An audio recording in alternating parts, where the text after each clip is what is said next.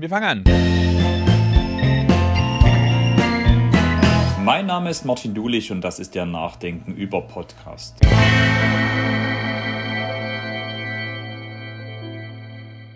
Ich möchte regelmäßig mit Gästen über aktuelle gesellschaftliche Entwicklungen und Zukunftsfragen nachdenken und das immer mit einem besonderen Blick auf Ostdeutschland und die ostdeutsche Gesellschaft. Und heute freue ich mich über einen sehr spannenden Gast, mit der ich über Fragen reden will, die ja immer mal wieder in meinem Podcast aufkommen, und zwar darüber, wie unterscheiden sich Ost- und Westblick auf Politik und Gesellschaft? Wie, wie wirkt sich Dominanz des Westblickes aus? Aber da habe ich jetzt eine Gesprächspartnerin, die das jetzt äh, nicht wissenschaftlich tut, sondern schlichtweg aufgrund ihrer eigenen Lebenserfahrung. Ich möchte heute mit Ingrid Henschel äh, reden.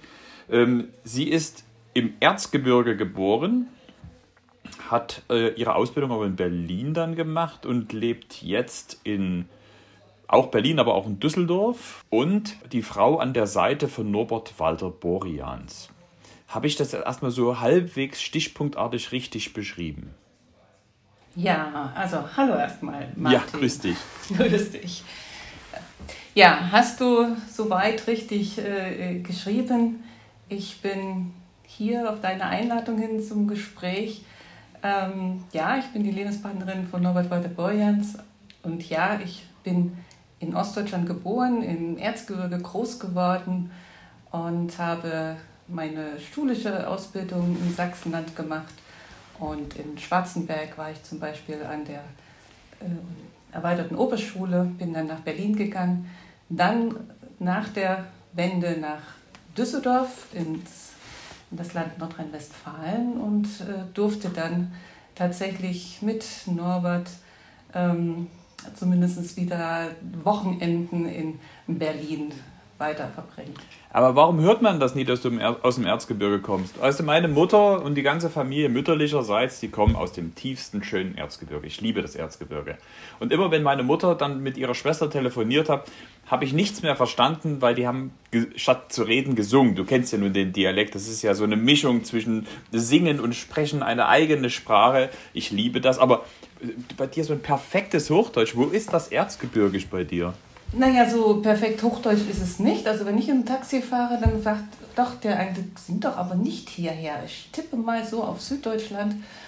Aber ich glaube, dieses Erzgebirge habe ich nie so richtig äh, lernen dürfen, Klammer aufgelaufen zu, weil mein Vater schon als, als Kind, also wir sind ins Erzgebirge zugezogen aus Mitteldeutschland, sagt man heute, aus Waldheim, ähm, bei, ähm, äh, äh, wie heißt das? Waldheim und äh, Döbeln, genau. Yeah. Äh, aus dieser Ecke kommen äh, meine Eltern. Ähm, und da hieß es schon immer, das heißt laufen und nicht laufen. Aber ich glaube, als ich dann 1980 nach äh, Berlin ging äh, und habe an der Humboldt-Universität studiert, da war das irgendwie nicht so angebracht. Ich war da relativ allein als Sechsin dort und habe es mir einfach dann doch auch relativ schnell ähm, abgewöhnt. Das hat mit Ost-West gerade gar nichts mehr zu tun, aber ich glaube, das ist schon in den 80er Jahren dann äh, passiert. Interessant ist allerdings, als meine Tochter klein war, wenn sie dann bei Oma und Opa äh, im Erzgebirge war und sie dann wieder zurück nach Düsseldorf gekommen ist, dann hat sie dann äh, durchaus auch immer so ein paar erzgebirgische Sprüche mitgebracht, was ich doch ganz gut fand. genau.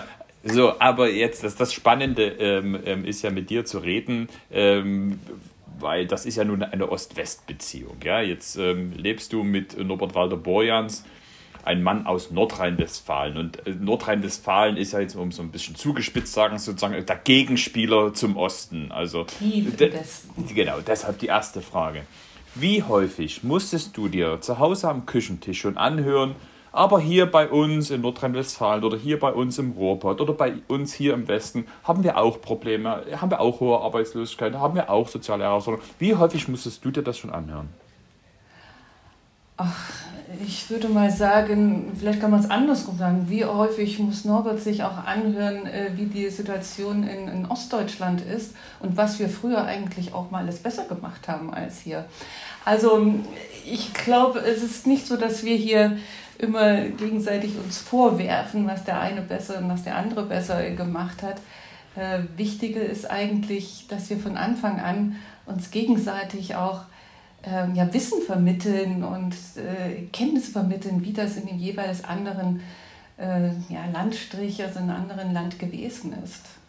Aber jetzt enttäuscht du mich. Also immer wenn ich im Parteivorstand über Osten gesprochen habe, kam dieser Standardspruch von irgendjemand, meistens aus Nordrhein-Westfalen und so weiter. Und du sagst mir jetzt, das hast du zu Hause nicht gehört? Doch, natürlich habe ich mit ihm auch gehört, dass er sagt, ja, wir haben auch strukturschwache Gebiete, wir haben auch ähm, äh, das Ruhrgebiet. Wobei ich gleich sagen soll, es stimmt ja auch. Hm. Es stimmt ja auch, dass äh, auch hier die äh, in bestimmten Bereichen, und das Ruhrgebiet ist ja tatsächlich bekannt, auch äh, äh, deutliche äh, ökonomische oder, wirtschaftliche na, Benachteiligungen, würde ich jetzt nicht sagen, aber jedenfalls noch ähm, äh, Entwicklungsnotwendigkeiten haben. Also diese Angleichung sicherlich der, ähm, äh, der, der, der, der Lebenschancen. Mhm. Ähm, was Unterschied ist natürlich eher, äh, dass äh, so ein ganzes Land sich so komplett erstmal auch in der gesamten gesellschaftlichen ähm, Entwicklung und Struktur neu erfinden musste, sich neu finden, sich neu finden musste. Ähm, da sprechen wir einfach von einer äh, viel kürzeren Entwicklung im Vergleich zu den Entwicklungen in, im, im Ruhrgebiet. Aber wie gesagt, ich finde, das ist jetzt nicht, nicht richtig, wenn man sich das gegenseitig ähm, äh, so vorhält, äh, hm. sondern es sind Aufgaben, die wir alle heute in Gesamtdeutschland schon, schon haben müssen. Hm. Nichtsdestotrotz glaube ich halt doch, dass es auch unterschiedliche äh, Geschichten haben, die Geschichten der Menschen, die dahinter stehen und die das ist einfach eine Bereicherung aus meiner Sicht, dass man sie kennt. Und wenn man hm. sie dann auch noch persönlich erleben kann, dann sind das natürlich auch tatsächlich spannende Diskussionen. Hm. Aber weil du gerade sagst, ähm, sich kennenlernen, Geschichten. Jetzt müssen wir dich ja erstmal kennenlernen. Wir haben ja vor uns ähm, tatsächlich ähm, nur ein paar Stichpunkte gehört. Du bist also im Erzgebirge ge ähm, geboren, in, hast in Berlin deine Schule ähm, ähm, gemacht. Was hast du dann, äh, wie alt warst du, als die Wende war? Äh, 28. Mhm. Das heißt, du ähm, standest schon im Berufsleben. Was, was hast du, was hast du in der DDR gelernt oder studiert und gemacht? Ja, also wie gesagt, ich habe das Abitur in, in, im Erzgebirge gemacht, in Schwarzenberg und äh, bin dann zum Studium an die Humboldt-Universität äh, gekommen. Und aus welchen Gründen auch immer, ich habe jedenfalls etwas studiert, ähm, was immer wieder für viele Fragen äh, sorgt. Äh, ich habe Koreanistik äh, an der Humboldt-Universität äh, studiert, also koreanische Sprache und Geschichte. Und das habe ich äh, sechs Jahre gemacht, war davon auch zwei Jahre tatsächlich in Nordkorea ähm, und habe dann in, äh, in Berlin äh, tatsächlich auch geheiratet. Meine Tochter ist äh, in, in Berlin 88 äh, geboren und habe dort auch äh, gearbeitet. Hatte da gerade, als die Wende kam, noch so ein zweites Diplom gemacht, das nannte sich Diplom ähm, für Ökonomie. Hm, spannend. Also über Nordkorea könnte man ja gleich einen neuen eigenen äh, Podcast machen. Ja. Das ist ja so ein spannendes ähm, ähm, Land, weil man ja eigentlich nur Nachricht, ähm, furchtbare Nachrichten kennt, aber ja, äh, aber gut. Heute reden wir mal ist, ähm, über ja, das andere Das ist Osten. nochmal ein anderes Thema. genau. ähm, äh, vielleicht sogar jetzt schon ein heftiger Sprung, aber wie bist du dann in den Westen gekommen? Wie gesagt, ich hatte, äh, äh, hatte gearbeitet, meine Tochter war 88 geboren. Ähm, ich hatte gerade wieder äh, quasi nach den, dem äh, Mutterjahr, nach elf Monaten wieder angefangen. Und ganz ehrlich, äh, dann gab es die 89, die Wende mit einem kompletten Bruch, mit kompletten, da brauchen wir gar nicht assoziieren, das ist für jeden ja persönlich einfach eine, eine sehr spezifische Erfahrung gewesen. Und das Institut, in dem ich gearbeitet hatte, ist dann schlichtweg abgewickelt worden, wie so viele andere Institute abgewickelt worden sind. Und ich werde es nie vergessen, ähm, zum Jahresende 90, 91, da wurde ich arbeitslos. Und ich bin mit vielen groß geworden, aber mit dieser Vorstellung, dass man arbeitslos werden kann, das war für mich schlichtweg undenkbar. Und ich mhm. konnte das auch da, so schnell konnte ich auch nicht lernen, dass das durchaus auch etwas in Anführungsstrichen Normales sein kann in einem Lebenslauf. Ähm, und habe gesucht nach äh, Möglichkeiten, was gibt es. Und das, es war einfach ein absoluter Zusammenbruch, der da war und ich bekam die Chance, äh, ähm, äh, über meine Arbeit damals für die Deutsch-Koreanische Kulturgesellschaft, in der ich dann mit tätig war, Kontakte nach Düsseldorf zu bekommen. Und der Kontakt hat mir dann verholfen, bei einer Agentur in Düsseldorf anzufangen, die es sich für also, die, eine Beratungsgesellschaft für die Beratung für Unternehmen, die auf den koreanischen Markt ging. Anfang der 90er Jahre waren das ja die Tigerstaaten, ich weiß nicht, ob du dich daran mhm. erinnerst. Ne? Und man versuchte gerade im Mittelstand äh, auf die, diese neue Märkte zu, äh, sich äh, zu erschließen. Und dann gab es eine Agentur, die nannte sich Korea Marktservice GmbH. Und ich fand das ganz interessant, dass ich Korea kannte, also schlichtweg Nordkorea, aber ich war im 91 tatsächlich auch drei Monate noch in Südkorea, ich ein Stipendium bekommen von äh, südkoreanischer Seite her und äh, sollte halt schlichtweg diese Kenntnisse der Sprache und des Landes hier in die Beratung mit einbringen.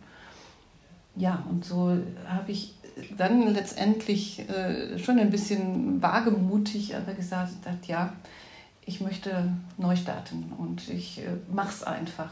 Hatte aber auch, das ist vielleicht auch interessant, da profitiert von einem, ähm, einer, von einer äh, von einem Programm zur Unterstützung von äh, Menschen, die schwer vermittelbar auf dem Arbeitsmarkt sind. Und mein neuer Arbeitgeber brauchte dann nur einen Teil meines Gehaltes zu zahlen über einen bestimmten Zeitraum. Also so, um eben solche Möglichkeiten äh, dazu geben, Leute. Das Aber Koreanistik wäre es natürlich Wie war das für dich? Also du hast jetzt zwei Punkte genannt, wo ich mir vorstellen kann, dass das auch emotional eine Herausforderung war. Das eine ist, du sagtest, ähm, es war für dich unvorstellbar, arbeitslos zu werden, weil das schlichtweg in deiner Lebenswirklichkeit gar nicht vorkam. Und das Zweite ist, jetzt auch noch schwer vermittelbar. Also, ähm, was, was, jetzt können wir sagen, was macht das mit dir oder was hat das mit dir gemacht? Aber das, das ähm, steckt man das so einfach weg oder ist das auch so etwas, wo man sagt, das hat mich sehr lange bewegt und oder noch bewegt? Also, wie, wie kannst du das beschreiben? Also den äh, ostdeutschen Bürger, der sagt, der hat die Wände schnell weggesteckt, den möchte ich noch finden. Also ich glaube, den gibt hm. es nicht, der da in, damals in einer solchen Zeit war. Ähm, äh, natürlich war das hart. Das war, äh, das war brutal. Und äh, ich hatte ja schon gesagt, ich gehörte jetzt auch nicht zu denjenigen, die alles schon vorher wussten und die äh, für mich, ich habe eine gute äh, Kindheit, eine gute Jugend gehabt in, in, in, in der DDR und für mich war das dann schon ein mächtiger Bruch, erstmal das zu verstehen, was da passiert, äh, sich damit auseinanderzusetzen, seine eigene Rolle wiederzufinden, vielleicht auch seine eigene äh, ja, ja, Schuld, weiß ich nicht, aber auf jeden Fall, äh, warum habe ich das nicht gemerkt oder wo, wo war ich und all diese Themen und dann noch arbeitslos. Hm. Das, ähm, ja, und dann war das sicherlich ähm, eines von vielen Themen, die ich dann ähm, äh, mit mir äh, ausmachen musste. Aber ich war jung, ich hatte eine Tochter, die ich zu, die mir wichtig war, klar und ist. Ähm, und es sind natürlich nicht nur, also nicht bei allen, aber bei mir war es eben auch natürlich der persönliche Bruch. Ich war gerade kurz verheiratet und ja, das äh, ist dann eben da auch auseinandergegangen. es sind halt ganz, ganz viele Faktoren, mhm. die da dabei sind. Und ich bin dann einfach losgegangen und habe neu gestartet. Das Spannende, ähm, ich habe in einem der letzten Podcasts mit jemand gesprochen, da ging es um die Frage der Sprachfähigkeit oder der Sprachlosigkeit in dieser Zeit. Dass es auch viele Menschen gegeben hat, die diese Verletzungen ja logischerweise erlebt haben, aber nicht in der Lage waren, darüber zu reden. Mit ihren Kindern nicht darüber zu reden oder mit anderen nicht zu reden, weil das ähm, anscheinend tief in einem auch gearbeitet hat und man sich selber auch nicht als verletzt zeigen ähm, wollte oder als schwach zeigen ähm, wollte oder andere nicht belasten wollte, weil die genauso verunsichert sind und ähnliches. Hast du das ähnlich erlebt? Ich fand das ziemlich spannend, weil das hat ja auch damit zu tun, ähm, auf einmal reden wir jetzt alle wieder über den Osten und ich glaube, so 30 Jahre danach hat es wieder so eine Renaissance, dieses Thema. Aber das ist vielleicht auch deshalb notwendig gewesen, weil es so eine gewisse Sprachlosigkeit oder Sprachunfähigkeit in der Zeit gegeben hat. Ist, kannst du das hast du das ähnlich empfunden oder beschrieben oder, oder sag mal erlebt? Ja, es ist vielleicht äh, so, so die Frage, mit wem redet man? Mir ist jetzt aufgefallen, äh, dass in dieser Zeit, ich habe ja noch drei Geschwister, wir jeder einfach erstmal sich selber fand. Und dieses Gemeinsame und auch mit meinen Eltern, ähm, manchmal denke ich, ich hätte vielleicht meine Eltern viel mehr unterstützen müssen in dieser Zeit. Die hatten ja auch noch ihre Probleme, aber jeder suchte sich erstmal selbst äh, seinen Weg. Ähm, ja, und wir haben, glaube ich, in diesen Jahren so viel diskutiert. Irgendwann war ich einfach froh, dass ich einen neuen Job hatte. Ich hatte eine, eine, eine Abendschule noch gemacht, um einfach auch äh, tatsächlich äh, betriebswirtschaftliches Wissen anzueignen. Also es war ja nicht, das ganze System hat sich verändert. Und ähm, dann bin man einfach, also wenn ich mich so, wir haben ganz, ganz viel diskutiert, aber irgendwann ist man dann müde, sondern ich möchte nach vorne schauen, ich möchte schauen, wie ich jetzt äh, damit umgehe. Und ich muss zugeben, ich bin hier in Düsseldorf interessanterweise sehr gut aufgenommen worden. Also ich hatte eine ganz klitzekleine Wohnung erstmal. Äh, aus diesem Haus haben die Leute mir einen Fernseher geschenkt, ein Puppenhaus für meine Tochter. Äh, es, es war irgendwie so, man, man sorgte sich dann für die Kommenden, aber sie waren nicht darauf bedacht jetzt, äh, also das fand ich ein bisschen sehr eigenartig, ich habe es gern genutzt, aber dass man dann eben hm, so beschenkt wird, weil man jetzt von aus der Fremde kommt, das äh, ist auf der einen Seite schön, ich war dankbar und auf der anderen Seite schon sehr hm, ja, schwer, sich da erstmal daran zu finden. Und wie gesagt, für mich war es ein Weg, ähm, wieder selbstständig zu arbeiten und äh, mhm. mich zu entwickeln. Mhm. Das Nichtreden ist dann irgendwann Mitte der, in den 90er Jahren, irgendwann haben wir dann aufgehört, immer über die Vergangenheit zu sprechen, sondern haben natürlich auch viele neue Freiheiten. Ich bin viel gereist, äh, ähm, äh, auch kennengelernt. Was ich allerdings nie gemacht habe, ist irgendwie zu verleugnen, dass ich aus Ostdeutschland komme. Also bis heute. Und wenn äh, Leute mich fragen oder wenn mir Geschichten erzählen, dann gehört das dazu. Und ich habe auch, und meine Frau Tochter sagt immer, sie ist beides in der Zwischenzeit, weil sie eben auch in Berlin geboren ist. Ne? Also das ähm, würde ich bis heute halt auch nicht, äh, nicht machen. Warum auch? Mhm. Ähm, vielleicht äh, machen wir doch noch mal kurz einen biografischen Sprung. Ähm, Wann und wie hast du denn ähm, Norbert äh, Walter Borians kennengelernt? Ja, Norbert habe ich, äh, ach, sind schon einige Jahre her, jetzt 16 äh, Jahre äh, kennengelernt. Ich äh, arbeite ja äh, da bei der, bei der Förderbank, äh, die ja mit dem Wirtschaftsministerium auch enge Kontakte haben. Das kennst du ja, glaube mhm. ich.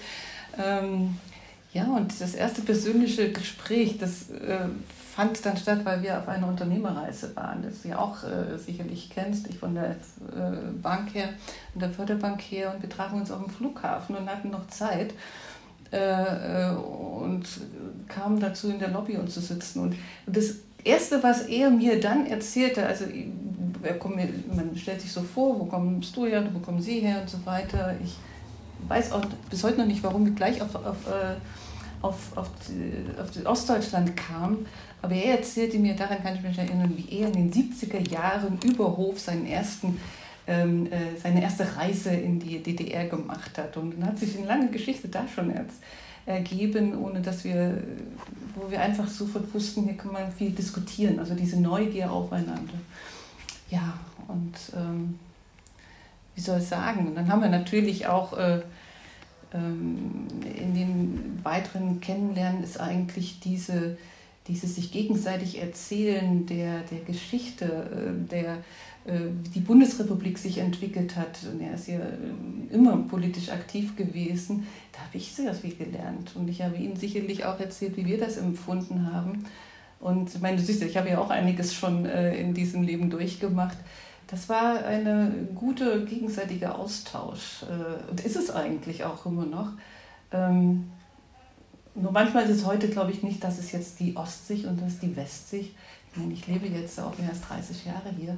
Insofern ist das, ähm, glaube ich, äh, für mich interessant äh, gewesen, dass, wir, dass ich wieder in diese politische Diskussion kam, diese Auseinandersetzung, was ich ja, glaube ich, auch äh, durch mein Studium und meine Arbeit auch vorher immer sehr gern gemacht habe und das am Küchentisch sitzen und die Welt zu retten. Und wie oft wir schon versucht haben, die Welt zu retten in allen Varianten, äh, das äh, ist so eine Leidenschaft, die er offensichtlich hier hat und die habe ich ähm, dann, glaube ich, trotzdem aus Ostdeutschland und aus meiner Vergangenheit mitgebracht. Hm. Was war denn seine Ostsicht, als ihr euch kennengelernt habt? Was war sein Blick auf den Osten? Oh, ich glaube, er hat mir auch schon mal erzählt, dass äh, wenn man nach Deutschland reinkommt, ist, tatsächlich ähm, auch erstmal nach Kohle gerochen hat. Das ist mir übrigens erst im Nachhinein aufgefallen, als ich dann aus Westdeutschland in den Anfangsjahren mal zurückgekommen bin. Das war mir nie klar, ehrlich gesagt. Mhm. Mhm.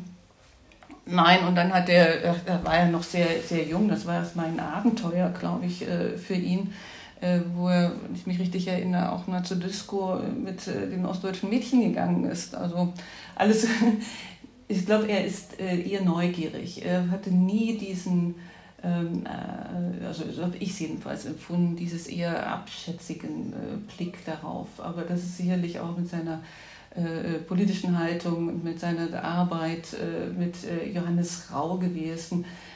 da ist er, glaube ich, schon sicherlich von Anfang an auch in diese, in das, das, das neugierige Aufeinanderzugehen. Mhm. Mhm. Und äh, wie hat sich sein Westblick, äh, sein Ostblick verändert? Es sind ja nicht nur die Gespräche. Ich vermute mal, er wird mit dir genauso mal nach Hause ins Erzgebirge gefahren ähm, sein. Er wird genauso die, äh, sag mal, die kulturellen Unterschiede live erlebt haben, die, also, die Veranstaltungen, die Feiern, die was weiß ich, was ihr gemacht habt.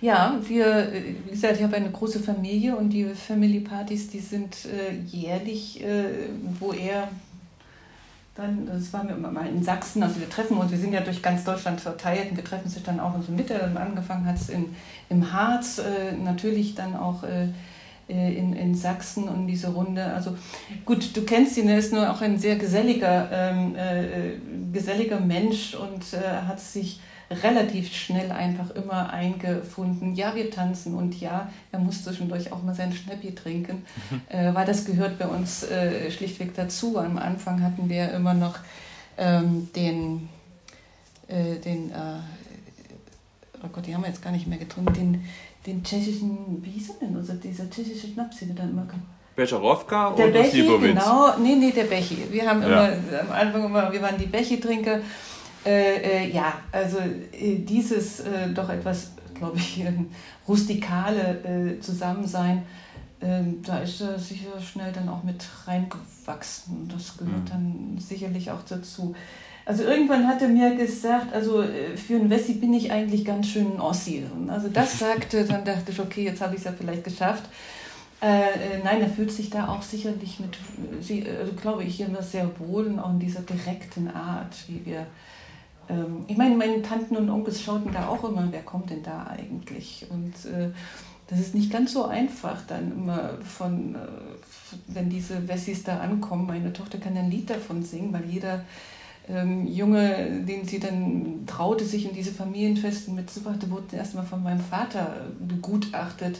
So ein Wessi ist das denn eigentlich, äh, der für meine Enkelin hier überhaupt passen würde. Also dieses Antasten, das muss man dann schon mal durch stehen. Das finde ich auch in Ordnung. Ich musste ja auch äh, äh erstmal getestet werden. Dann. Mhm. Aber weiß Norbert, wer Sigmund Jähn ist? Ja. Weil, okay. Ja, äh, weil, da, da war er sogar mit, weil auch im Sigmund Jähn Museum haben wir einen der runden Geburtstage meines Vaters ähm, äh, gefeiert. Also das gehörte mit dazu und selbstverständlich mussten wir dann nach auch da. Äh, nach Morgenröte Rautenkranz. Nach Morgenröte Rautenkranz, exakt. Ja. Ähm, ja. die, das, was du so beschreibst an ähm, was weiß der Westen vom Osten, gilt ja umgedreht genauso. Was weiß der Osten vom Westen? Ja, also dies, es ist ja ähm, nach wie vor so ein, so ein Nebeneinander oder ein Miteinander. Wie, wie erlebst du das? Ähm, ja, ich, also manchmal denke ich schon, das, was ich hier als Insights äh, so habe, würde es für manchen einfach gut sein zu sehen, dass auch in Westen da nicht alles so wahnsinnig goldig ist und glänzt und sie sind auch nicht alle sehr reich und haben ihre Häuschen und, ähm, und, und, und äh, da ist vielleicht ein bisschen Verbrämung mit dabei. Und ich glaube auch, ich, bis heute treffe ich Menschen von hier, die noch nie in Ostdeutschland waren und äh, alle genau wissen, äh, was da eigentlich passiert ist. Dann, also ich glaube, dass gegenseitig sich besuchen und vielleicht, das schafft man natürlich nicht immer, aber dass man auch mal in die, in die Familien mit hineingehen kann, äh, das äh, würde vieles sicherlich auch helfen. Also ich glaube auf beiden Seiten. Ich kann jetzt nicht sagen, ich meine, meine Familie, wir sind alle jetzt überall sowieso verstreut in Ost und West, sodass wir uns da wirklich auch und in der Zwischenzeit auch sehr schön gemischt mit Enkel ähm, äh, oder Nichten und Neffen, die dann natürlich auch wieder äh, in, Nürnberg und in Bremerhaven und äh, in Rostock und in Brandenburg, also wir sind sowas von gemischt, da ist das eigentlich, ähm, äh, da ist das eigentlich kein Thema mehr. Aber man bleibt auch äh, letztendlich mit seiner, seiner Geschichte. Nur wenn wir dann zusammen äh, sind und feiern, dann tanzen wir Ost und West gemeinsam auch zu den Pudis und alt wie ein Baum. Also das gehört dann halt auch mit dazu. Hm. Ähm, jetzt erleben wir in den letzten Jahren so eine Renaissance von Ostdeutschland. Ähm, also so, auf einmal ist das Thema wieder interessant. Äh, der Anlass war kein guter. Der Anlass war Pegida, der Anlass war die Bundestagswahl, äh, wo die AfD im Osten ähm, ja überdurchschnittlich ähm, abgeschnitten an den Sachsen sogar die stärkste äh, Partei geworden ist.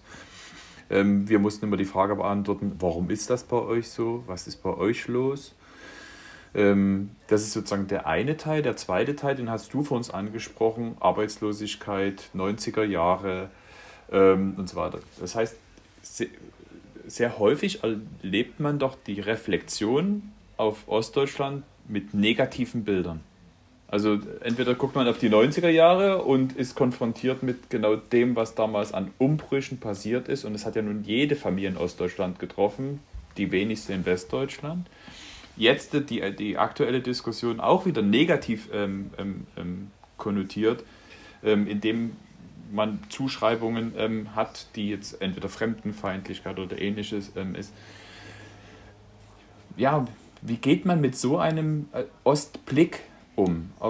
Blick auf also, Ostdeutschland. Also ganz ehrlich, was, was jetzt passiert, es macht mich, oder letzten Jahre, es macht mich traurig und es macht mich wütend. Es ist etwas, was, was ich äh, äh auch wirklich nicht verstehen kann. In den ich habe es vorhin schon gesagt, in den Mitte der 90er Jahre, als ich da war noch bei einem anderen Arbeitgeber und in dem Team irgendwann stand mir da rum und jeder, man diskutierte über, keine Ahnung, über, über Ostdeutschland oder wie auch immer und irgendeiner sagte dann, ein Kollege, Dunkeldeutschland. Da bin ich wirklich äh, deutlich geworden und gesagt, das ist eine, eine persönliche Beleidigung, das geht nicht. Ich will hm. nicht, dass wir solche äh, er selbst noch gar nicht da gewesen ist. Ne? Also das war noch etwas, wo ich äh, wirklich in die Verteidigung also die, reingehe und das geht nicht. Das ist einfach eine, eine, Miss, äh, eine, eine, eine, falsche Behandlung und eine, eine Beleidigung. Das, ist, das, das nehme ich persönlich. Wenn ich mir das heute anschaue, was passiert äh, mit diesen, ja, ich sag, mit diesen rechtsopportunistischen, rechtsradikalen Aktivitäten, diese, diese Bewegungen, die kann ich nicht verstehen. Die, ähm, die ärgern mich sehr, wobei ich allerdings gleichzeitig sage, ist das wirklich rein Ostdeutschland? Ist das ein, ein, ein, ein, ein Kennzeichen von Ostdeutschland?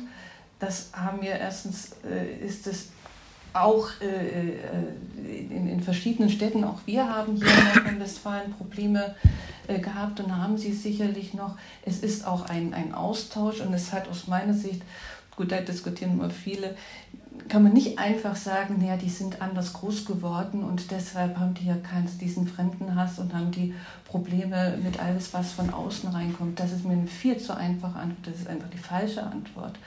Weil wir müssen auch aufpassen, was ist in den letzten 30 Jahren eigentlich passiert und äh, woher kommen denn eigentlich manche äh, Geisteshaltungen dann. Also ist auch ein bisschen, weiß nicht, ob ich es so sagen kann, mal ein bisschen ein, ein, ein, ein Tourismus dann in diese, diese Richtung. Vielleicht ist die Empfänglichkeit äh, für bestimmte Dinge aufgrund eben der Enttäuschung, aufgrund eben der, der Verletzungen, ich habe irgendwo gehört, der vererbbaren Verletzungen, ne? also die Eltern schon auch so ein, ähm, in so eine schwierigen Situation geraten sind und diese Enttäuschung weitergegeben haben. Da ist vielleicht eine vielleicht eine größere Empfänglichkeit da. Ich kann das nicht einschätzen. Ich ärgere mich nur darüber und finde es sehr traurig und ich finde, äh, das äh, ist viel zu schade darum, weil natürlich gerade auch Sachsen oder andere Gebiete dadurch in ihrer in, ihrer, in ihrem Image dermaßen geschadet äh, werden, das, das ist nicht gut. Und da muss man das, das gegen tun. Hm, aber hast du das auch erlebt, dass man dann gesagt hat, du kommst doch aus dem Osten, warum ist das dort so? Warum sind die so undankbar oder wie auch immer und wählen jetzt AfD ja. oder und so weiter?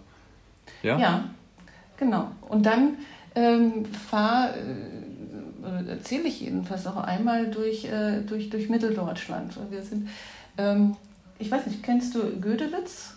Gut Gödelitz, na klar. Gut Gödelitz. Ne? Und da sind wir gewesen, gemeinsam mit Norbert, weil er sein Buch da vorge, ähm, äh, vorgestellt hat. Und das war ein, ein also ich kannte das vorher nicht, das fand das eine ganz, ganz fantastische Einrichtung. Und da sind wir mit dem Auto allerdings vom Erzgebirge äh, dahin gefahren und man fährt durch wunderbare Straßen, äh, alles schön restauriert, teilweise auch schöne neue kleine Häuser.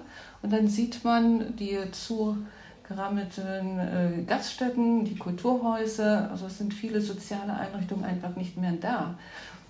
Und dann ist diese ganze schöne Entwicklung, die schöne Welt und die blühenden Wiesen ist ja wunderbar, wenn allerdings diese, diese, diese soziale Zusammenarbeit, diese soziale Zusammenhalt und diese soziale Infrastruktur so weggebrochen ist. So, und ich glaube, das ist etwas, was äh, vielleicht, äh, also das ist aus meiner Sicht ungerecht und vielleicht auch ein, ein, ein Grund, dass man äh, Auswege sucht, dass man eben empfänglich wird für, für Richtungen, die ähm, eigentlich nicht richtig sind. Und das erzähle ich in diesen Diskussionen auch immer, dass diese Entwicklung nicht unbedingt darum zu suchen, vielleicht auch, was alles in der DDR stattgefunden hat, sondern was hat danach stattgefunden. Und diese 30 Jahre ähm, darf man an diesen ganzen äh, Erzählungen, Diskussionen nicht äh, vergessen. Aber es ist keine Entschuldigung, mhm. trotz alledem. Mhm. Aber es ist einfach eine andere, äh, die, die, ähm, die, die Infrastruktur, der Wegfall der sozialen Infrastrukturen, das war schon auch ausgeprägt. Ne? Also jeder ist ins in den Dörfern gegangen und überall war ein Kulturhaus und wir haben überall in der Kneipe unsere, unsere, unsere Disken und unsere Fäden gehabt. Ähm, das so wegbrechen zu lassen, fand ich, ist, ist, ist, ist also für mich immer wieder bis heute eigentlich, eigentlich schrecklich, wenn es keine Gaststätten mehr sind. Ich frage mich, warum äh, sind so wenig Gaststätten? Warum äh, gibt es, äh, diese, diese, entwickelt sich dieser, diese, so ein gesunder Tourismus mit, mit Hotspots und so, so schwer. Das, das Erzgebirge ist doch genauso schön wie der, der Schwarzwald. Und das ist mhm. schöner sogar, weil vielleicht noch unberührter, weiß ich nicht.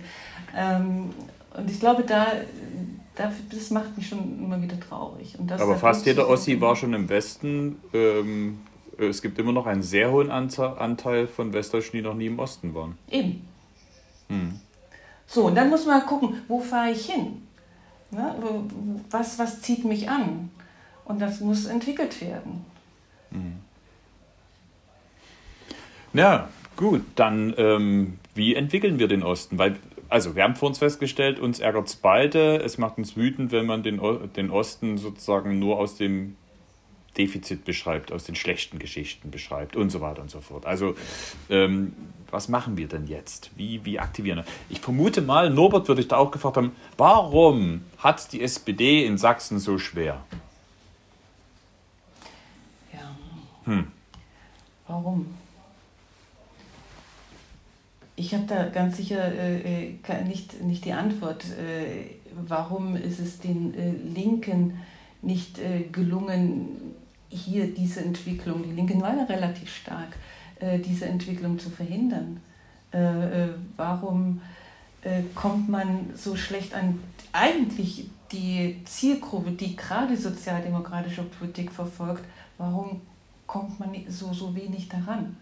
Mhm. Und ich glaube, eine Lösung ist, oder ich weiß nicht, eine Lösung ist, dass man, also erstens durch Sachsen, durch sächsische äh, Ureinwohner, muss ich schon sagen, in den Kommunen, äh, äh die entsprechenden Initiativen bringen muss, in den, in den Regionen sichtbar sein und mit der Sprache der, äh, der Leute sprechen, die gleiche Entwicklung oder eine gemeinsame Entwicklung zu haben. Ähm, ich hatte auch gehört in deinen, Nachdenk, äh, in deinen, deinen anderen Podcasts, äh, wie viel, wo sind die Führungskräfte, die aus Sachsen kommen oder aus Ostdeutschland? Mhm. Wie, ist der, wie ist der Anteil eigentlich in den führenden, in den Führungsetagen von Unternehmen? Ähm, auch, ich weiß gar nicht, wie das ist jetzt in, in, in den politischen Strukturen, aber äh, sie müssen sichtbar werden. Sie müssen sich selber entwickeln können und äh, nicht nur abwarten, dass es irgendwoher der rettende Engel kommt. Mhm. Und gegenhalten. Nochmal, habe, ne, dieses, ja. die, die Pegida-Bewegung, die war für mich schon schwer zu ertragen. Ja. Ähm, ich habe ähm, tatsächlich ja vor kurzem einen Podcast mit Steffen Mau gemacht, ähm, der ja dieses wirklich ja. tolle Buch Lütten Klein geschrieben hat, was ich immer wieder allen empfehle, weil das ähm, für mich bisher die beste Beschreibung ist der Gründe, der Hintergründe für diese Entwicklung, diese Osttransformation. Das finde ich absolut faszinierend. Und er beschreibt eben auch dort die Schwierigkeit, ähm, die Parteien haben, sich zu etablieren, weil ja auch dieses System, wie Politik, wie Demokratie funktioniert, ja kein im Osten gewachsenes System war, sondern ja auch ein übernommenes System. Ja. Und ähm, die, muss man ja auch leider sagen, die irische Annahme, gerade ähm, von uns in der Sozialdemokratie, dass wir wieder anschlussfähig sind, weil wir ja die älteste deutsche Partei sind. Sogar in Sachsen die stärkste Partei gewesen, das Rote Königreich ähm, im Sachsen. Hat sich ja völlig ähm, zerschlagen. Da war nichts anschlussfähig, selbst wenn wir durchaus sogar noch ein paar alte Genossinnen und Genossen hatten, die ihren Parteibuch im Garten verbuddelt hatten, ähm, ja. um es dann doch wieder rauszuholen und zu entdecken. Du hattest dann auch noch ein paar Leute dabei, die waren damals von der SPD mit in die SED gegangen, hatten dann lange überlegt, ob sie jetzt wieder Sozialdemokrat, SPD werden und so weiter. Die hatten dann auch ein paar Probleme und so weiter. Aber die wenigen, die aus, die sozusagen tatsächlich noch vor 1946 in der SPD waren, reichten doch nie und nimmer aus, um tatsächlich eine, diese Geschichte weiter zu, zu erzählen. Die DDR hat da ganze Arbeit ähm, geleistet. Wir waren eine Neugründung. Und selbst die CDU und die Linke, die ja sozusagen in Anführungsstrichen eine gewisse Kontinuität als Parteien hatten, da geht es doch nicht um die Parteien, sondern das System, wie Politik funktioniert, war, war, war, war sozusagen übernommen. So. Wir hatten unsere Erfahrungen in der Wende gemacht mit runden Tischen und anderen Formen von demokratischen Auseinandersetzungen. Das wurde ganz schnell weggewischt. Und jetzt Leider. ist die. Ja, genau. Das ist ja die Frage, wie schaffen wir es? Ja. Ähm, ein Freund von mir hat immer gesagt, wir brauchen diesen Willy Brandt-Moment auch für Ostdeutschland. Ja, das weiß ich nicht. Äh, vielleicht ist es doch äh, auch das Thema der Bürger, äh, der Bürgerbewegungen, dass es quasi in den Regionen, in sie gemeinsam sich äh, ihre Initiativen, ihre vorwärts entwickeln. Ich fand, ich weiß nicht, ob du gesehen hast, diese Woche diesen Film Die Leichtigkeit der Revolution. Mhm.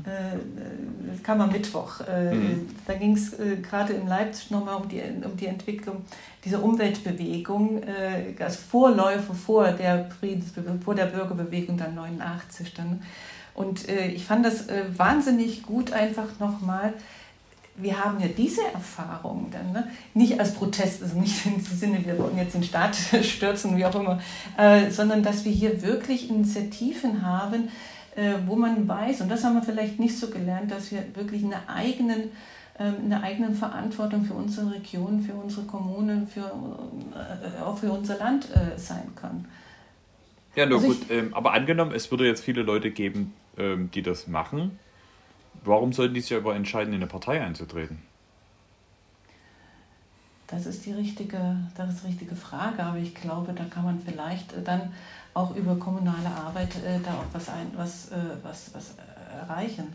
Also ich mhm. habe eine Schulfreundin, äh, die mir beim letzten Besuch äh, erzählte, sie äh, hat, ist geblieben in meinem kleinen Ort, hat dort eine sehr gute, also eine führende Position auch und hat gesagt, um sich hier endlich auch in der Kommune etwas mitzumachen. Äh, ich bin jetzt nicht in eine Partei eingetreten, weil dieses Parteieintritt, ich glaube, da ist schon noch ein bisschen was in der Geschichte drin. Ähm, aber äh, ich arbeite, ich habe mich aufstellen lassen von der CDU und bin jetzt quasi Mitglied im Rat der Gemeinde. Und ich fand das richtig gut. Ich meine, mhm. egal welche Partei ist. Ne? Also, äh, dass man wieder den Mut hat, jetzt auch da, wo man dann natürlich auch in den Strukturen äh, was, was erreichen kann, wieder hineingeht. Mhm. Also das, was wir, was wo du selber gesagt hast, runde Tische, schade, dass wir sie nicht mehr haben und so weiter. Ähm, ich denke wirklich, wir brauchen gerade in Ostdeutschland andere Formen der Selbstermächtigung. Dass, dass Menschen, egal wo sie, ob sie eintreten oder wo sie eintreten, aber dass sie auch wieder den Erfolg spüren von Engagement. Weil das, das ist ja auch ein Unterschied, ob genau. ich jetzt irgendwo kandidiere oder gewählt werde oder so. Wenn ich merke, dass mein Engagement ein, äh, ein Ergebnis bringt, ja, dann, dann, dann sehe ich einen Sinn. Dann, dann wird doch etwas daraus. Und das, äh, das finde ich das Spannende, dass wir vielleicht aus Ostdeutschland heraus auch neue Formen der demokratischen Auseinandersetzungen bringen müssen. Ja, warum fordern wir nicht auch also gerne wieder runde Tische ähm, ein? Ähm, nicht alles muss im Konsens verhandelt werden und ich bin nun der Letzte, der die repräsentative Demokratie in Frage stellt. Aber wir müssen doch nicht mehr bei den gleichen Spielregeln bleiben. Wir können doch auch mal neue Formen probieren. Oder was wir mit diesem Begriff Macht teilen ähm, formuliert haben, dass man vor allem in den Kommunen Bürgerinnen und Bürgern mehr Recht geben muss oder Möglichkeiten geben muss, selber zu entscheiden und so etwas. Also, also ich suche immer nach neuen Ideen für, sagen wir, für die Selbstermächtigung von Menschen, um sie zu ermutigen, ähm, wieder ähm, was zu tun. Ja? Vor kurzem ähm, war ich bei, bei Volkswagen, bei, den, bei der IG Metall, die haben gestreikt, einen Warnstreik gemacht, weil sie nach 30 Jahren vielleicht mal wieder daran erinnern dürfen, dass wir immer noch Unterschiede haben. Im Osten arbeitest du 14 Tage länger, hast 700 Euro weniger. Und selbst in den tarifgebundenen Unternehmen, also du hast ja, ähm, selbst innerhalb von Volkswagen, hast du immer noch die 35-Stunden-Woche im Westen und 38-Stunden-Woche äh, ja. im Osten. Also es ist ja na, äh, nach wie vor so. Das ist alles so schräg, ja. Und, und jetzt auch dort, das meine ich mit Selbstermächtigung. Wie schaffen wir es, mehr Selbstbewusstsein in die Arbeiterschaft zu bekommen, sich zu solidarisieren und zu organisieren? Weil das Problem, was wir als Parteien haben, haben die Gewerkschaften auch. Das ist auch noch eine kulturelle ähm, Hürde. Aber es gibt eine neue Bewegung und so weiter. Also was ich damit sagen will, ist, wir brauchen auch den Optimismus und, und vielleicht den Drang nach vorne, Dinge jetzt auch wieder in Gang zu setzen und äh, vielleicht auch mal eigene Spielregeln zu definieren und eben nicht nur auch im parlamentarischen Raum oder im demokratischen äh, Diskurs Nachbar West zu haben. Ja, kann ich, äh, ja, es, es stimmt. Und diese Verantwortung, die Selbstverantwortung, die man damit ja übernimmt, die Selbstverantwortung für sich, für seine Familie, für sein Umfeld, für seine, seine, seine Freunde und da gemeinsam positive Initiativen zu starten. Also es muss nicht, also natürlich äh, muss ja nicht nur immer in der Politik sein, das kann auch in der Kultur sein, das kann auch in der in schlichtweg ein Demokratieverständnis sein, uns nicht zuzulassen, dass die Leute hier, also jetzt hier im tiefen Westen sagen, Sachsen, da sind doch, ist doch diese Pegida-Bewegung mhm. und da ist doch jetzt diese Querdenkerbewegung. Diese Kombination, die darf nicht mehr sein und das muss man sichtbar machen und da muss man etwas gegensetzen und ich könnte mir vorstellen, dass äh, viele, also ich diskutiere ja schon auch nochmal schon mit meiner Mutti, da muss noch viel auch sagen, das, das, das sind wir nicht. Und das ist ein eigenartiger Stolz, so wir gegen den Rest der Welt. Das, das, da, manchmal denke ich mir, lassen sich Leute ein bisschen vereinnahmen von, von etwas, was nicht notwendig ist. Aber es kann wirklich, nur da bin ich sicher, auch aus äh, äh den Regionen und von den, äh, von den Menschen selbst herkommen. Das kann man mhm. nicht von außen äh, wieder reinbringen und von außen wieder sagen, so müsst ihr das jetzt machen. Das muss in der Region passieren. Und da nochmal, äh, da fand ich diese Diskussion, diesen Ost-West-Dialog auf äh, Gut Gödelitz, dass man da auch mal so, so eine Art Think Tank hat, wo man diskutieren kann, wo man überlegen kann, das ist ja so eine Initiative. Ne? Mhm. Die, äh, die fand ich, äh, also war ich sehr begeistert davon. Mhm. Also das, ähm glaube ich, das unheimlich wichtig, dass es Räume gibt und Möglichkeiten gibt, wo man sich seine Geschichte erzählt. Und ja. dieses ehrliche Interesse auch zeigt, und das finde ich eben, das macht Axel Schmidt-Gödelitz, der ja Gastgeber auf Gut Gödelitz war oder ist, ähm, ähm, hervorragend. Ich wünsche mir nur sowas eben auch viel mehr ähm, nicht nur im Osten, sondern dass wir auch solche Werkstätten, ähm, Biografiearbeit im Westen haben, ohne jetzt selber in dieses Schwarz-Weiß wie im Osten und die im Westen, aber ähm, ich hatte ja gerade von den, von den Streikenden gesprochen und ähm, dort erlebe ich eben auch, dass zum Beispiel diese Forderung aus dem Osten, wir wollen endlich, die gleichen Arbeitsbedingungen haben, ähm, ich kriege wenig oder fast keine Resonanz aus dem Westen unter dem Motto, da haben sie recht, Solidarität. Es ist, und das finde ich ja fast noch schlimmer, es ist egal. So, und das meine ich mit diesem ehrlichen Interesse. Zu sagen, auch wir im Westen empfinden das als ungerecht und deshalb ähm, Solidarität. Solidarität kann eben nicht am Werktor enden, sondern das muss doch auch lebendig ähm, sein. Ja? Und die Frage ist halt, wie kann man das ändern? Ne? Da hast du auf der einen Seite tatsächlich die Möglichkeit, dass Biografien erzählt werden, damit es ein Verständnis ähm, gibt. Aber ich wünsche mir natürlich auch, dass insgesamt in der, in der, in der öffentlichen politischen Debatte Ostdeutschland mit diesem neuen Selbstbewusstsein kommt und eben nicht nur mit diesen schlechten äh, Geschichten. So, also ähm, wann wird ja. mal darüber berichtet, was da im Osten gerade auch an Arbeitskampf ähm, ähm, los ist? Weil das stärkt ja auch das Selbstbewusstsein derjenigen, die sich zum Beispiel mal engagieren. Ja, da gebe ich, äh, gebe ich dir recht. Äh, und ich glaube, es ist irgendwas, dass man sich auch immer wieder äh, darstellt, ja, wir sind die Ostdeutschen, wir sind stolz darauf äh, und wir müssen uns da nicht verstecken. Ähm, das, das, das, das ist ein Weg, muss es sein, aber ich glaube, den, den, die Konkurrenz in Anführungsstrichen der, der Regionen, das, äh, das, da, damit müssen wir auch leben können, dem müssen wir uns auch stellen. Äh, ne, also ich glaube immer, die, müssen uns jetzt helfen. Diese, diese Vorstellung, der Westen, der hat uns das verbockt und äh, der muss jetzt äh, uns helfen, das reicht so nicht, sondern für die eigenen Interessen äh, kämpfen und sich einsetzen. Und, aber es ist gar keine Frage. Ich kann wirklich ganz persönlich nicht verstehen, warum wir nach wie vor solche Unterschiede in Arbeitszeiten und, und, und Gehälter haben. Das ist schwer zu vermitteln und das müssen wir auch irgendwie irgendwann mal überwinden. Mhm.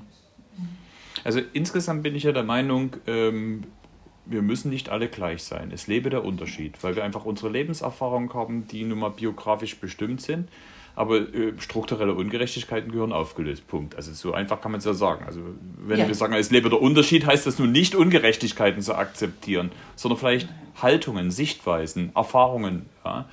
Ähm, ich weiß nicht, wie häufig ihr euch über Russlandpolitik unterhaltet, ob es da auch einen Ost-West-Unterschied in der Bewertung ähm, von Außenpolitik gibt. Du ja, lächelst. Siehe da, genau. Ja, die. Äh, die gibt es. Die ist aber auch noch nicht ausdiskutiert, also jedenfalls nicht vereinheitlicht und das werden wir vielleicht einfach auch nicht hinbekommen. Das ist auch ja. in Ordnung. Man darf auch unterschiedliche äh, Meinungen äh, wegen auch unterschiedlicher Erfahrungen haben. Und die ja, muss man auch akzeptieren. Aber das finde ich, das find ich eben so, so, ein, so ein wirklich interessantes Beispiel, dass ähm, auch unsere Außenpolitik eine westdeutsche Außenpolitik ist. Und zwar schlichtweg auch, weil man ist so aufgewachsen mit einer klaren Westzentrierung und man kennt Außenpolitik aus, ähm, aus diesem Punkt. Ne? Ähm, und man kennt auch die Lebenswelt. Man ist in den Urlaub ähm, ähm sozusagen auf Mallorca gefahren und die Klassenfahrt ging nach Madrid oder Amsterdam. Und wir waren am Balaton. Oder wir waren in Prag. Und wir haben ähm, und wir alle ja. wissen, was Sehenswürdigkeiten auf Russisch heißt.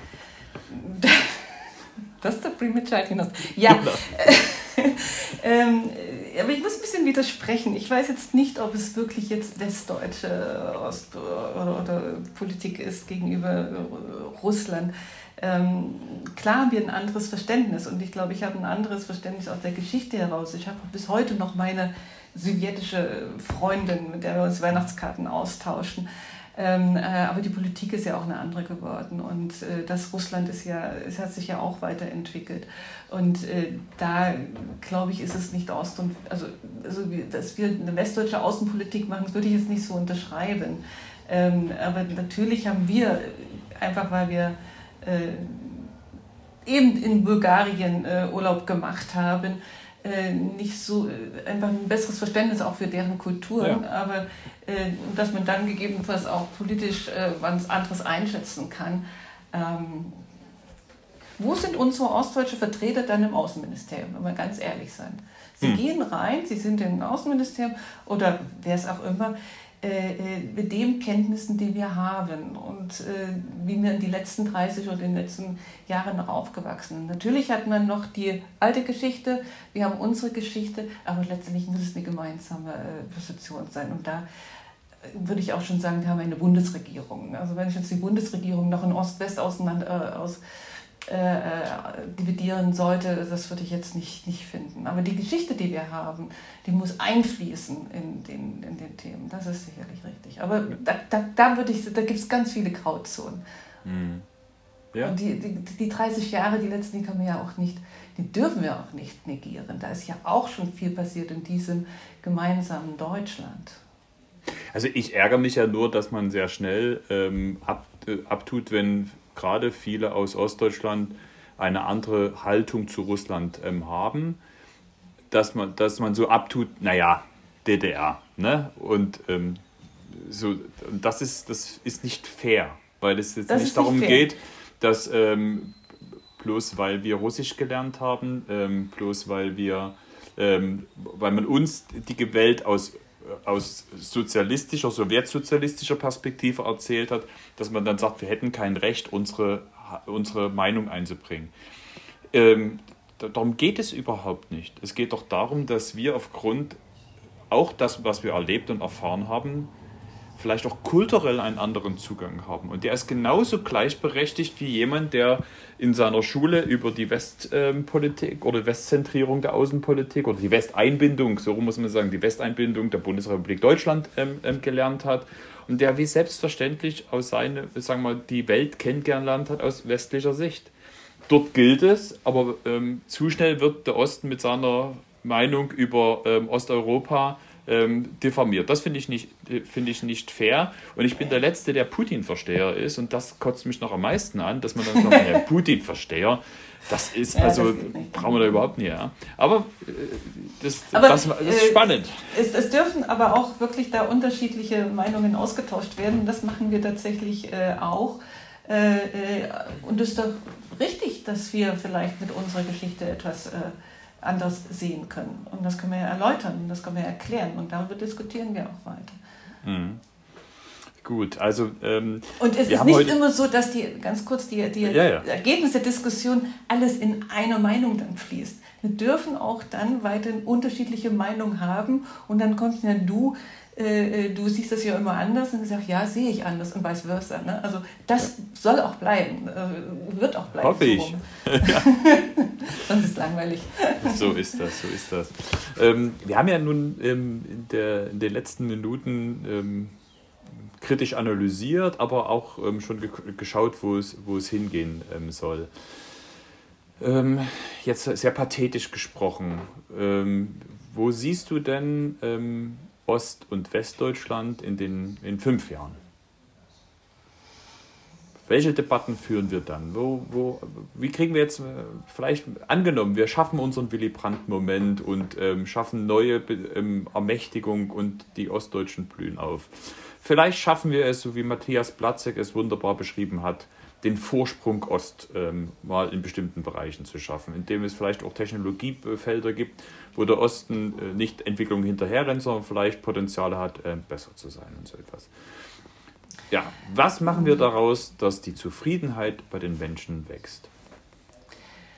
Äh, ich beschäftige mich gerade, oder nicht nur ich, sondern viele andere, mit dem Thema Nachhaltigkeit, nachhaltiges Wirtschaften, gesellschaftliche Verantwortung auch in den Unternehmen äh, es gibt hier ein, da, da, spüre ich einfach eine deutliche Ent, Ent, Entwicklung. Da passiert etwas. Das Verständnis wird sowohl bei den Unternehmen, bei den Menschen, bei jungen Leuten, die von verschiedenen Seiten dieses, äh, wir müssen unsere Welt retten, betrachten. Und ich finde, aus dieser Bewegung, das ist eine einheitliche Bewegung, das ist nicht nur mhm. Ost und West, das betrifft uns alle, kann man doch aus meiner Sicht aus vielen, vielen Seiten ähm, äh, eine, eine, eine Entwicklung schaffen, wo wir in den jeweiligen Regionen entsprechende Leuchttürme haben, wo wir nicht mehr darüber reden, dass wir nach, also natürlich müssen wir uns nachholen in der wirtschaftlichen Entwicklung, aber in diesen ganzen Themen, Sozialunternehmertum, was ich jetzt auch äh, mich, sehr viel damit beschäftige, SENDIV, wenn du kennst es, der bundesdeutsche Verein dazu, da gibt es so viele Möglichkeiten, sich zu entfalten und jungen Leuten hier auch mit einem gewissen Idealismus äh, äh, nach vorne zu gehen, beizutragen zu diesem Wandel, zu diesem notwendigen Wandel, den wir in dieser Gesellschaft haben. Ich glaube, da liegt auch eine Chance, vielleicht auch junge Leute äh, zu, zu aktivieren äh, und dann vielleicht in fünf Jahren doch auch noch eine, ähm, eine, eine neue Generation in, in, in, in Unternehmertum, in, in, in Initiativen, in, in, in Bürgerbewegungen zu haben, die dann das Gesicht auch, ein, das Gesicht zunehmend auch prägt eines, eines offenen Sachsens, eines, äh, ne? verstehst du, es ist vielleicht ein Idealismus, aber ich habe gerade, ähm, wie gesagt, da viel, viel Hoffnung, äh, dass äh, wir da vielleicht auch zu einem gemeinsamen Zielen finden, zu einem gemeinsamen auch gesellschaftlichen Engagement, äh, was hilft, auch die Gräben ein bisschen zu überwinden. Hm. Du hast jetzt so, so schöne, hoffnungsvolle Begriffe genommen. Ähm, ich hatte vorhin Zuversicht gesagt, du hast jetzt Hoffnung gesagt. Ähm, zum Schluss, ich habe bei fast allen Podcasts eine, ähm, drei Fragen gestellt, die gekommen sind aus einer wunderbaren Diskussion, die ich mit der Künstlerin Judith Döker hatte, die genau drei Fragen zum Thema Glück Menschen gestellt hat. Und das ähm, fand ich faszinierend. Und mhm. ähm, ich weiß, du hast ja auch ein, zwei Podcasts von mir gehört, deshalb weißt du vielleicht, was jetzt kommt, weil ich dich natürlich ähm, genau diese drei Fragen auch ähm, ähm, stellen möchte. Also die erste Frage ist, wann warst du denn das letzte Mal glücklich? Also ich bin ein fröhlicher Mensch und bin grundsätzlich glücklich, nein. Aber was das letzte Mal so, wo ich richtige Freude mal hatte wieder, wir waren äh, gemeinsam in, in Berlin, sind äh, gelaufen an der Spree lang äh, durch den Tiergarten und dann wieder zurück in Prenzlauer Berg und da standen zwei E-Bikes, äh, ähm, E-Scooter, also E-Roller da. Mhm. Und dann sagten wir, das machen wir jetzt. Ich habe das noch nie gemacht. Und er sagt, jetzt fahren wir einfach damit. Und das war das hat so viel Spaß gemacht, da sich erstmal, was mache ich jetzt? Und dann quer durch mein geliebtes äh, Berlin. Und da war ich, ähm, das war mal wieder ein richtig schönes mhm. Highlight. Schön. Ganz simpel. Ja, das sind genau meiner Meinung nach diese Momente, ja. die kannst du auch nie planen. Das sind nee, die. Es war so ganz plötzlich und äh, Aufregung und er schoss wieder vorne ran, wie immer. Und dann dachte ich, ja, kannst du nur noch hinterher gehen. Und dann hat es mhm. viel Spaß gemacht. Äh, was müsstest du machen, um häufiger glücklich zu sein?